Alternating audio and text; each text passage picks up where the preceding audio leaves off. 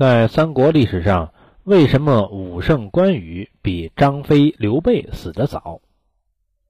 性格、天资和环境，关羽和张飞都是勇武过人。从韬略上说，关羽要强一点，张飞性格要直得多。而关羽骄傲的很。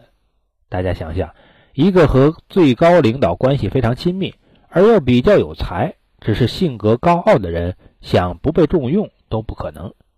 问题就来了，在一般情况下，关羽自然会处理得很好，但是在重大关键性问题时，判断失误，处理就会出现偏差，特别是在别人刻意制造某些情况下。在诸葛亮让关羽守荆州时，曾再三嘱咐他连孙抗曹。如果不是因为关羽的性格，诸葛亮也不会这样做，因为没有更加合适的人选，也只能选择关羽。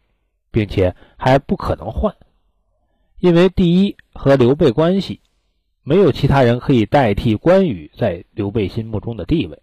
第二，关羽的性格，马超归顺时，关羽曾经要弃荆州，入益州去和他比武，封五虎上将时的表现，并且关羽外放久了，当一把手久了，就会变成老子天下第一，在平时还有时间缓冲。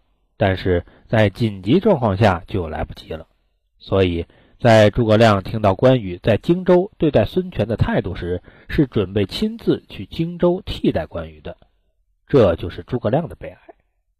而张飞的性格刚直，这种人其实每个领导都喜欢，能做事儿，有脾气，发完了就没事了。在一般情况下，只要没有人陷害，不会有什么事儿。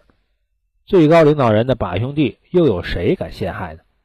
而像这种有杀伤力而又没有心机的好用的工具，是注定长期在领导身边的。所以在领导策略得当时，这种人是没有什么风险的。关羽这种人，要么不出事儿，出就是大事儿。